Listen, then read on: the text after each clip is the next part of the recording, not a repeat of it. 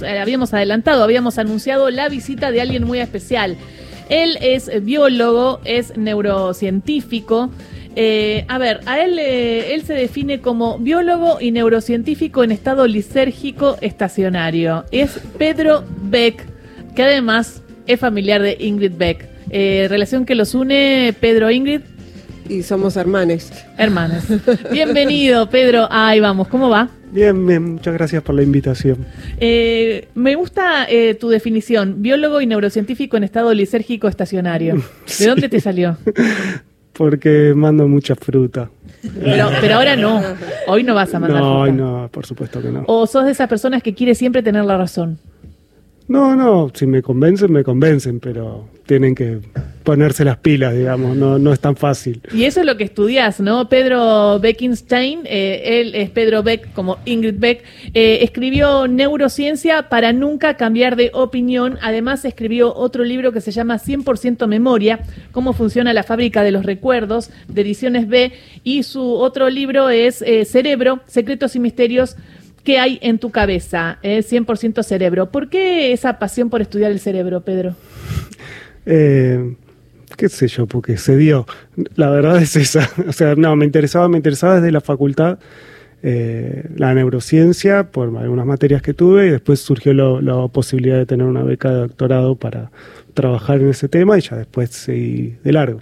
Y dentro de todo lo que es el cerebro y todos los estudios que se están haciendo, eh, ¿empezaste y te dedicaste a la memoria? Empecé por ahí, sí, empecé el doctorado estudiando mecanismos biológicos de la persistencia de la memoria y después me fui expandiendo a otros temas relacionados y a veces no tanto. Y, lo que me llama la atención es cómo avanzó todo lo cognitivo y, y, cómo se puede conocer más el cerebro también a través de estudios, ¿no? ¿También te, te va sorprendiendo y fuiste viendo ese avance como neurocientífico? Sí, sí, es como, siempre es una, un arma de doble filo, ¿no? Porque a veces lo que uno ve en el laboratorio con los electrodos y con las resonancias magnéticas no necesariamente es lo que pasa en, cuando los humanos estamos comportándonos en, una situación normal, digamos. Pero sí tenemos como mucho más insight en lo que pasa dentro del cerebro cuando hacemos distintas cosas. Recordamos, tomamos decisiones o qué pasa cuando empieza a fallar todo. ¿Y vos estás en el laboratorio? ¿Sos de hacer esos, por ejemplo, estudios de electrodos? Sí, sí, yo eh, a, a esta altura de mi vida estoy más dirigiendo tesis doctorales y gestionando proyectos que haciendo experimentos con mis manos pero durante muchísimos años es lo que es lo que hice. Una vez fui con Canal Encuentro a INECO, eh, que también trabajas en INECO, ¿no? Sí, sí, soy el director de investigación de Fundación INECO. Y bueno, y fui a, ver una investigación y sí a uno de los, eh, de los chicos le pusieron electrodos y era por el tema de las emociones y uno iba viendo cómo, bueno, uno ve, te lo voy a decir así llanamente, las rayitas, ¿no? Digo, y cómo cambiaban algunas rayitas, iban más arriba y otras otras que vos las sabés leer. Qué científico lo de las rayitas, ¿no? el lenguaje preciso que se utiliza en esta radio para hablar de temas concretos. ¿Qué serían esas rayitas, Pedro?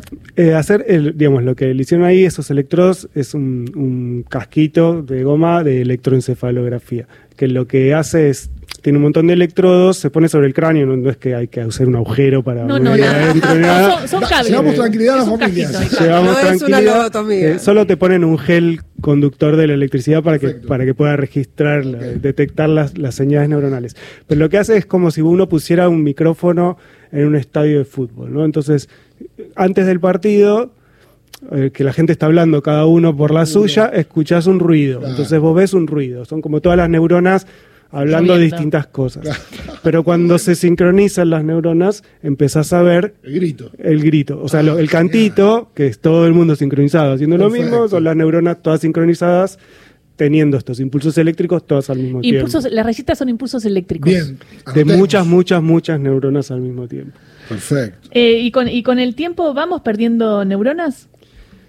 Eh, sí y no, depende. O sea, una pérdida importante de neuronas es solamente en patologías, pero sí durante el desarrollo de la vida, digamos, desde que nacemos, les pasan muchas cosas a las neuronas. Eh, y en particular hay, momentos de la vida donde las conexiones se reducen muchísimo. Es como que se llama usalo o perdelo. Y, el cerebro se queda con las conexiones de las cosas que les sirven, digamos, o cosas que tienen que ver con las experiencias que tuvo y entonces las otras como que las descarta. Pues si no hay demasiada conexión y es muy difícil manejar todo eso, gestionar. Y, ahí viene, es el ajuste. Claro, el ajuste del cerebro, pero porque el cerebro, eh, lo que leía es que el cerebro es, vago, ¿no? Digo, en el, en el sentido de que va a usar lo que necesita y más no para no gastar energía. Entonces hay veces que nosotros también tenemos que apelar a usar todas esas conexiones y, y generar eso. Sí, ante todo la eficiencia pero bueno, el cerebro no sabe qué es lo que nos importa más a nosotros. Y así que sí. ¿Y se entrena? Digamos, ¿Puedo entrenar mis neuronas para tener, para tener conexiones? Claro, para no perder conexiones. Eh, ni, o sea, sí, se, puede, pero es como medio eh, lamentable. Siempre la respuesta es como medio, ay, qué bajón, porque el, digamos, todo lo que le hace bien al cerebro es lo que le hace bien al cuerpo, la salud, hacer ejercicio, comer saludable, que embole, ¿no? No es que pueda hacer un crucigrama y me crea. Por ejemplo, la gente que va para, en el para, con el sudoku, ¿no? Diciendo claro, para mí, Alzheimer. Para mí, lo descartamos. Claro, pero para mí el sudoku y el crucigrama son buenos para el cerebro. ¿Me vas a decir que no? Mm, sí, puedes creer lo que quieras y hacelo, no te va a hacer mal. el eh, tema es que como haces todo solamente eso, y no, hago actividad ya está la, la, la, la, conexión ya está hecho. Lo interesante sería ir como, lo que pasa es que no, ¿qué vas a hacer? Ejercicio de supervivencia una semana, eh, mecánica cuántica otra, para construir. Pero hay actividades que sí son mucho más completas. Digo, cuando uno hace un sudoku, un crucigrama te haces muy bueno haciendo sudokus y crucigramas, cosas que hay poca transfer, lo que se llama transferencia. No transferís esas habilidades a otras que te interesarían más, ¿no? ¿Qué sé yo? Eh, pero sí hay actividades que son más completas. La, lectura, el estudio, todo eso implica usar muchas funciones cognitivas al mismo tiempo y entonces, sin quererlo... Caminar y leer, por ejemplo, sirve hasta cierto eh, punto. Arriesgas otra parte de la, de salud, pero digo. Sí, sí. Eh, prefiero eso que que estés mirando el celular y caminando. Pero y una pregunta, es riesgoso igual. Y una pregunta: ¿es verdad o es un mito que aprender idiomas te hace bien al cerebro? Em, es también, fue una parte, es, es, también como bastante integral aprender idiomas. Tiene que ver con esto de aprender cosas, de estudiar, digamos. Estudiar idiomas tiene que ver con cómo uno estudia otra cosa, académicamente también. Entonces también son cosas como bastante completas y están buenas. Desde chiquitos aprendemos, eh, a, aprendemos de nuestra infancia y tenemos conexiones neuronales y sabemos responder a un determinado estímulo de una determinada manera, ¿no? Porque es lo que nos enseñamos, es lo que aprendimos. ¿El cerebro puede desaprender y aprender de nuevo? Sí, Totalmente, o sea, el, el, cerebro, de esto por ahí lo escucharon, por ahí es, un organismo, un perdón, un órgano plástico. Se habla, se habla de la plasticidad cerebral y la plasticidad neuronal, y esto quiere decir que es uno de los pocos órganos que tiene estabilidad de cambiar eh, cuando cambia el ambiente. Sí es cierto que esa capacidad de cambio va disminuyendo con la edad, digamos. Cuando uno es un adulto mayor, la capacidad de cambiar algunas cosas, las neuronas son, son más resistentes a esos cambios, están más fijas. Pero durante todo el desarrollo uno es, capaz de generar conexiones nuevas y aprender cosas nuevas. Y cuando uno aprende algo nuevo, lo que está pasando es que están cambiando las conexiones en el cerebro. O sea que eso lo podemos hacer. Si, si uno no pudiera aprender nada más, eh, tendría algún problemita. No, pero, pero digamos, cuando vos decís aprender, digo, por ejemplo, quien estudia medicina tiene su expertise, estudia sobre medicina incorpora conocimientos nuevos, pero por ahí no aprende sobre otra cosa distinta. Digo, no sé, quien estudia idiomas estudia de una manera, tiene mecánica del aprendizaje de idiomas y, demás, pero no tiene nada que ver con la ingeniería. Digo, profundizar un estudio es lo mismo que estudiar cosas distintas. Eh, sí, no. Por ejemplo, con el tema de los, de los idiomas, Em, vos tenés que pensar que, esta, que, lo que de lo que vos estás hablando es esta transferencia. O sea, ¿qué pasa si yo eh, aprendo una cosa, si eso se puede transferir a habilidades en otros? se hace más inteligente, por, ejemplo. Bien. Y mm, lo que pasa con los idiomas es que la gente que aprende varios idiomas le resulta cada vez más fácil aprender otros. O sea que algo de transferencia hay, porque, digamos, no necesariamente porque aprendí francés y polaco y qué sé yo, eso te tendría que ayudar a aprender chino, pero te ayuda. Okay. Entonces, lo que se cree es que vos generás como esquemas mentales que te permiten eh, generar y, aprender cosas más rápido, cuando tenés una estructura similar, digamos, de aprendizaje. Sí es cierto que eso después a cosas más lejanas no se transfiere tan fácilmente, pero a cosas más cercanas sí. Entonces, y cercano, digamos, está bueno poder aprender rápido otro claro, Sí, sí, sí, sí, Eh, eh, hablamos con Pedro Beck. Eh, Pedro escribió un libro que se llama Neurociencia para nunca cambiar de opinión. Abrimos líneas, nos pueden mandar un mensaje si quieren hacer alguna pregunta al 1138707485 nuestro contestador, Hernán. 0810-222-0870. ¿Y qué, qué buscaste cuando empezaste a, a escribir este libro, el último de Ediciones B, Neurociencia para nunca cambiar de opinión? Eh, ¿Qué te estabas dando cuenta y cuál es la hipótesis de la que partiste? Estaba, eh, em, digamos, es algo de lo que se empezaba a hablar en ese momento. Este libro es del 2017 o 2018, no me acuerdo. Em, pero se empezaba a hablar mucho de la grieta y se empezaba a notar muchísimo eh, est- esta idea que ahora de, de la polarización, que ahora es dominante. eh, No solamente en- Argentina, digamos. sino en el mundo. Sí. Eh, y me interesaba mucho entender por qué, por qué pasaba eso. O sea, por qué la gente puede tener, pueden estar mirando lo mismo y hacer interpretaciones completamente distintas de, de algo que está ahí, digamos. Y- pero estás leyendo lo mismo vos, o estás mirando lo mismo y, y las personas se pelean por eso. Si todos queremos el bien común y que, y que, que nos vaya bien, ¿por qué? Hay distintas opiniones y por qué la gente se pelea y es capaz de llegar a, a- a muchos extremos. A no hablarse más en la familia. Por ejemplo. Porque la grieta, recuerdan que generaba diferencias eh, familiares. Hay personas que deciden no hablar de determinados temas ya directamente para no entrar en, en discusión. Sí, me, me interesaba un poco saber, era más exploratorio, ¿no? Eh, como Y- una cosa exploratoria para después ver, bueno, qué, uno, qué puede hacer uno. ¿Y qué descubriste? Que es re complicado. como todo. Eh, que, hay, que hay muchísimos factores eh, que intervienen en cómo uno genera eh, sus creencias, digamos, y que. y- pero, pero lo básico es que hay cuestiones que van mucho más allá de nuestra racionalidad, digamos, que están, que tienen que ver con predisposiciones hasta genéticas o predisposiciones a cuánto uno responde emocionalmente a determinados estímulos y que son muy fisiológicas, es como es como asustarse, digamos, hay gente que se asusta más que otra y entonces eso ya te va vas a ir por un camino distinto en tus experiencias por la vida. Hay, hay una de las, de, las razones que vos das en el libro que tiene que ver con, con esto, con la gente que a la que le cuesta cambiar de opinión y habla justamente de lo que, de lo que dijiste recién. El miedo es un, como que es un factor fundamental a la hora de no querer cambiar de opinión, ¿no? Sí, el, el miedo, el, digamos, el, el- el miedo a la incomodidad, el estrés. Cuando uno escucha algo que no coincide con una creencia, y en particular estas creencias que son bastante nucleares de nuestra personalidad, de lo que creemos que nos hace como personas, ¿no?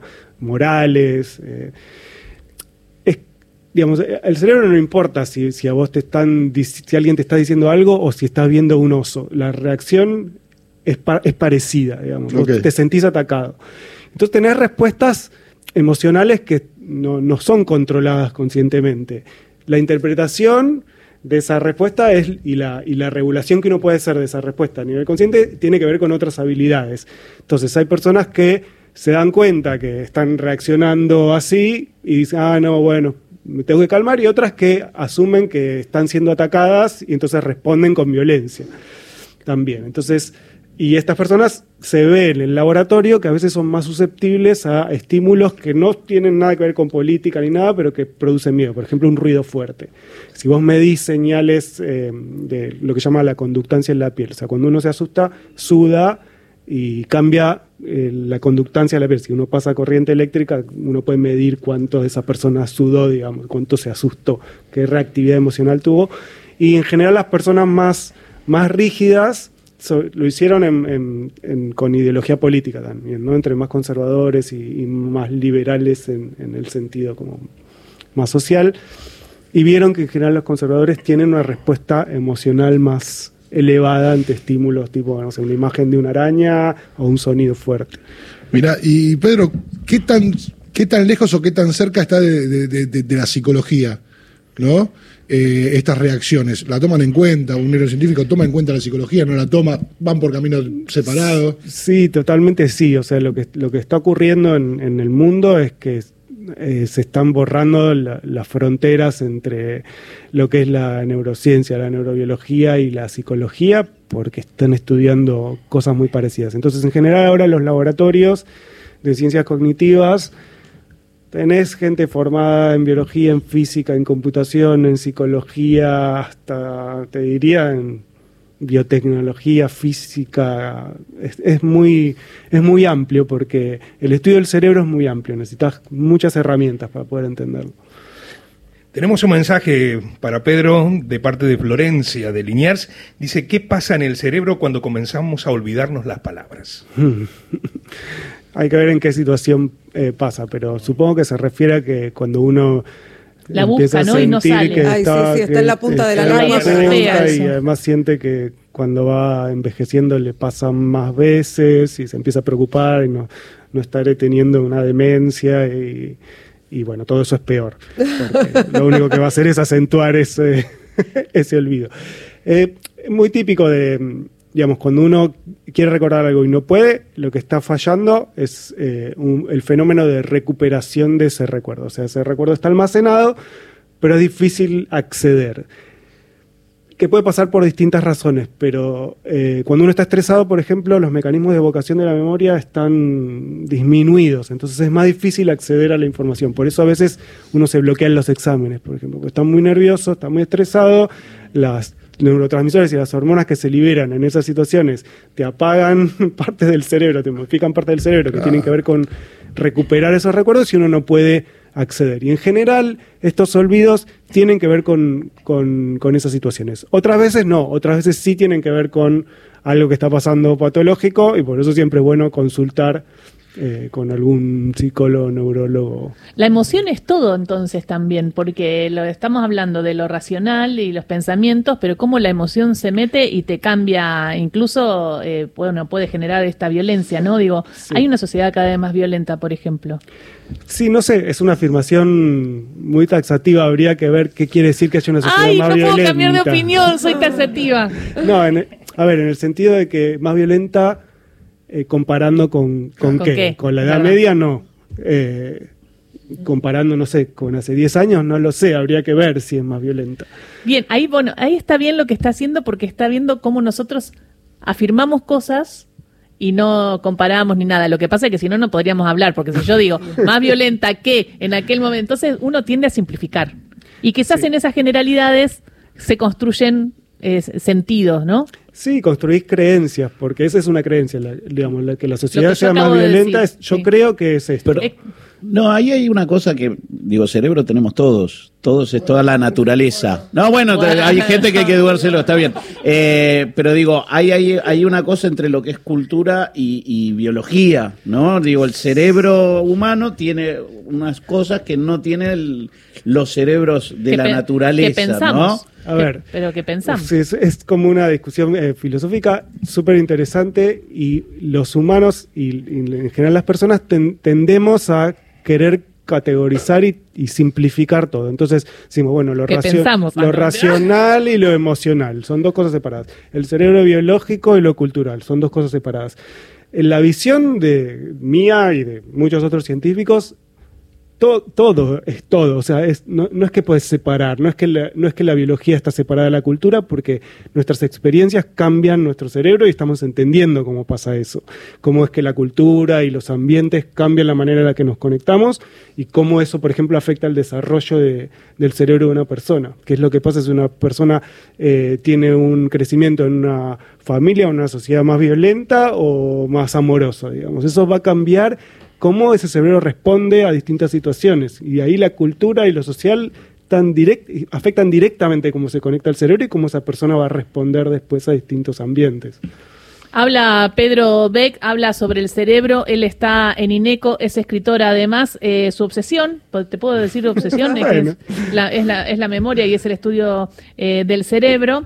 Eh, yo soy taxativa, me estoy dando cuenta ahora. Eh, me gustaría que te quedes un rato más, vamos a hablar un poquito de fútbol, vamos a informar algo y me gustaría entrar también a hacer un ensayo clínico con Agustín Álvarez Rey, que le cuesta cambiar de opinión sobre la milanesa y me gustaría que hagamos un esfuerzo para ver por qué Agustín prefiere la milanesa de carne a la de pollo. Por suerte, digamos, por suerte formo parte de la mayoría. Eh, y además llegó un mensajito de alguien que los saluda a los dos, a Ingrid y a Saludos y Pedro. recuerdos. Hace muchos años, dice Héctor de Villa Crespo, trabajé en el estudio de los papás de Ingrid y Pedro. Eran dos chiquititos, dice. Les mando saludos. Y ya, eh, ya quería eh, de estudiar el cerebro. Te decía, no, no afirmes esto. No. Gracias, Pedro, por estar acá. Gracias. ¿Te quedas un rato más? Dale. Dale.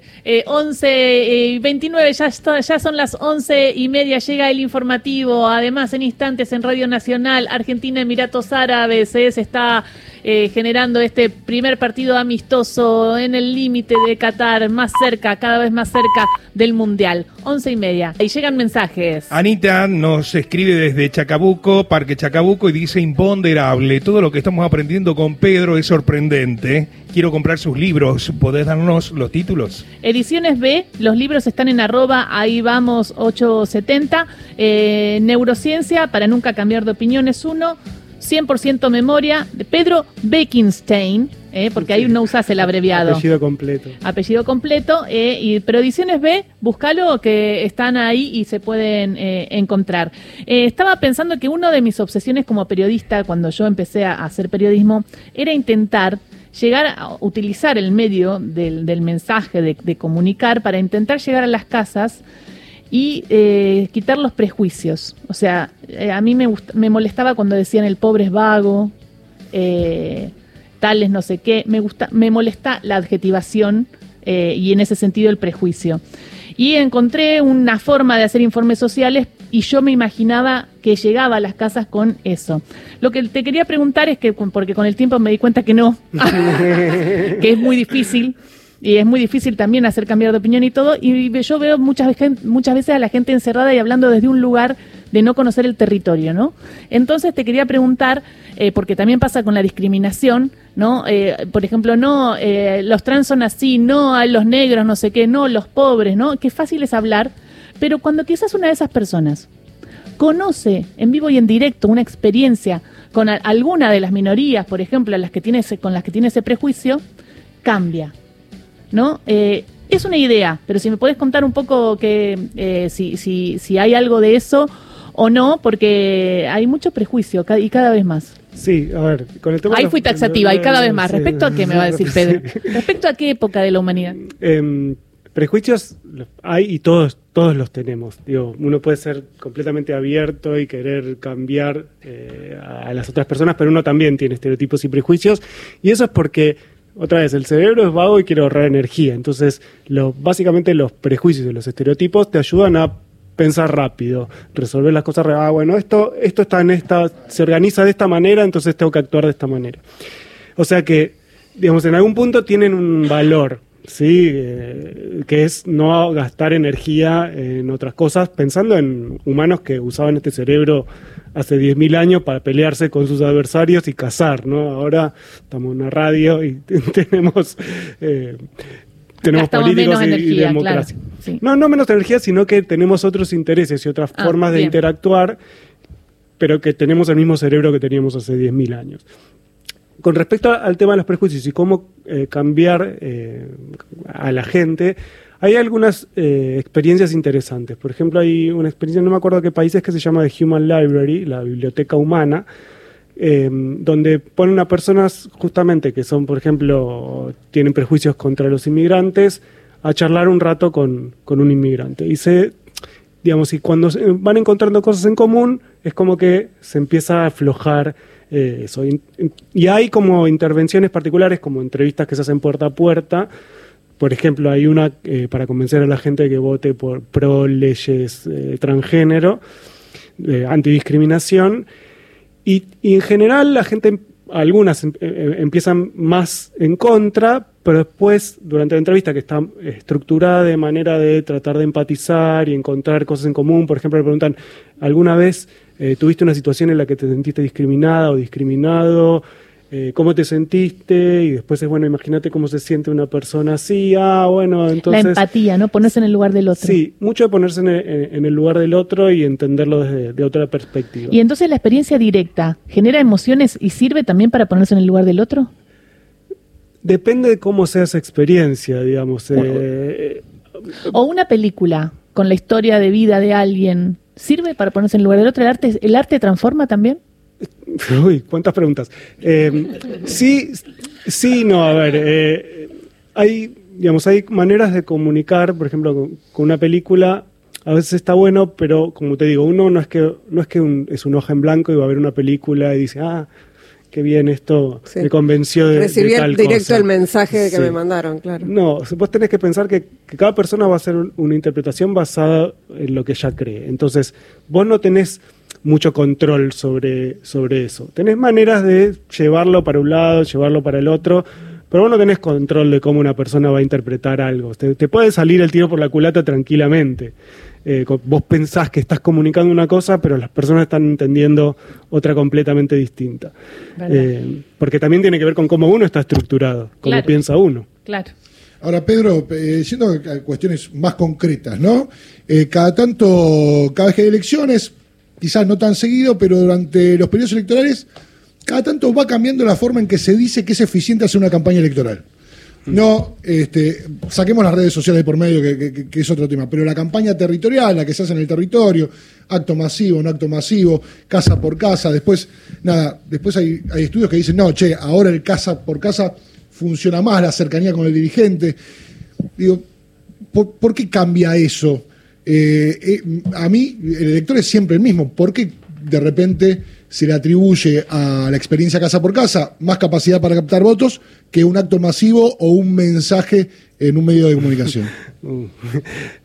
Tengo mis opiniones con respecto a eso. Y en general es que esas cosas se cambian con, con poca evidencia, digamos. Ok. Uno, uno Es humo, negocio, es de las Sí, consultoras. en general es, ne- es negocio, porque Bueno. vos necesitas cambiar algo. Si las personas dicen, oh, perdí las elecciones, en vez de decir perdí porque soy un boludo, porque dije algo mal, ah, perdí porque hicieron mal la campaña. Hay que cambiar la estrategia de campaña. Nunca es culpa de uno, siempre es culpa de la campaña. Eso tiene que ver con, con que es más difícil eh, pensar que el que se equivocó es uno. Digo, imagínate para un político. Claro, ¿no? pero del otro lado yo puedo decir, bueno, no hay, no hay fórmula, no hay probada fórmula de, hay campañas que a veces funcionan con determinado dirigente y en determinado contexto y hay otras que no. Digamos, no hay una forma de que yo pueda, o sí, quizá, no lo sé, de si puedo incidir directamente en el equipo ahí no hay. hay digamos, yo te digo las cosas que conozco que tienen como Sí, sí. evidencia de que Funciona. de que funcionaron o que, o que vieron cambios. Hay un, un trabajo que me parece muy loco que hicieron en Estados Unidos, donde eh, preguntaron cuán a favor o en contra estaban eh, de Obama, que era como eh, la administración, o si votarían, digamos, por, por los demócratas. Y lo hicieron, llamaban por teléfono a la gente y le preguntaban eso. inmediatamente después o bastante tiempo después de que el, el equipo de básquet que era de su pueblo había ganado o había perdido. Y entonces cuando el equipo había ganado, la gente parecía estar más contenta con la administración actual y decía, Claro. "Ay, es que sigan los mismos. Y cuando había perdido, decía, no voy a votar por los otros. Tiene razón Kelly Olmos. Eso es impresionante. Razón, pero digo, porque se la va- En digo, relación es el un mundial, ¿no? Vos hablás, vos del hablás mundial. del sincericidio de lo Pero que dijo. es, es tan real esto que, que dice Pedro, que sin el conocimiento científico la política lo late, lo huele, el humor social, ese cambio masivo en el humor social, que termina incidiendo en un montón de cosas. Es, es- porque nos pasa todo el tiempo. Eso se llama como atribución incorrecta de las emociones. Entonces vos ponele que estás, no sé, estás en una cita, ¿no? Y, y estás en un lugar con, ve- con velas y música linda, y qué sé yo. Todo eso es el ambiente, pero vos adjudicás a que te lo está produciendo la persona que tenés enfrente. Pero es el ambiente lo que te está produciendo. Entonces vos antes estás- me hubiera ido mucho mejor. y sí, por algo, o una buena comida, digamos. ¡Ay, qué rico! Y esto, este placer Mira la birra en el Pará, y por eso y por eso dicen, ay, está enamorada, entonces ve las cosas mejor, porque ahí hay cambio de emociones, ¿no? Digo, Sí. quizás te está pasando algo lindo o estás sintiendo un poco más de felicidad y entonces lo atribu- eh, eh, haces el cambio de atribuciones a otras cosas. Exactamente. A no putear en el auto, Y por eso ejemplo, pasa que en estábamos el hablando. también. Qué, Sí. qué loco, ¿no? Que, que sea tan, tan taxativo como cuenta Pedro en este estudio en Estados Unidos, donde digamos, no había relación directa, supuestamente, entre un partido de básquet de un equipo local y la administración central de Estados Unidos. No, relación directa. Te doy otro ejemplo que, que no tiene que ver con, eh, con elecciones, pero por ejemplo, le preguntaban a las personas si, si creían en el cambio climático, o sea, que era, digamos, obra de los seres humanos o no, y las respuestas varían de acuerdo si ese año hizo mucho calor o mucho frío, por ejemplo. Claro. Que no tiene nada que ver con la tendencia global de, Claro, de- claro, es una experiencia particular, de cientos, de, de decenas de años, digamos. Es como que las, las impresiones inmediatas tienen un efecto como en, en cómo vos crees que son las cosas. Y bueno, eso no tenés mucho control a veces. Ahora entiendo, ahora lo voy a entender a Carlos Ulanovsky cuando gana o pierde Racing, cómo se pone y cómo está eh, al aire Santi Lucía. ¿eh? Sí, yo lo Mañana escuchaba recién a Pedro y, también- y pensaba en el ejemplo argentino, que son las Copas del Mundo que ganó Argentina, y que eso después no tuvo consecuencias, por lo menos en, en términos electorales. Eh, Argentina fue campeón del mundo en el 86 y después las próximas ele- elecciones el oficialismo no la ganó. En el 78 está claro. no, pero es, inme- es inmediato. O sea, acá lo Ah, llamaban por teléfono y le preguntaban si, tuvi- si tuvieras que votar ahora, ¿a qué votarías? Claro, está. claro, en el 87, no, en el 87 hubo inflación, ¿no? Hiperinflación. Era difícil que dure. Sí, sí. Demasiado. Bueno, vamos a una tanda y ya nos despedimos. ¿Cómo viene? Te, te preguntaría muchas cosas más, Pedro, pero bueno, vamos a la tanda, te, te despido y bueno, y vamos a la tanda. Y ahora ven. Y ahí vamos despidiéndonos y agradecer a, a Pedro Beck por eh, estar acá y lo quería comprometer, esto quería decir, que para que venga otro día a hablar de por qué olvidamos y qué recordamos. Dale. Me gustaría.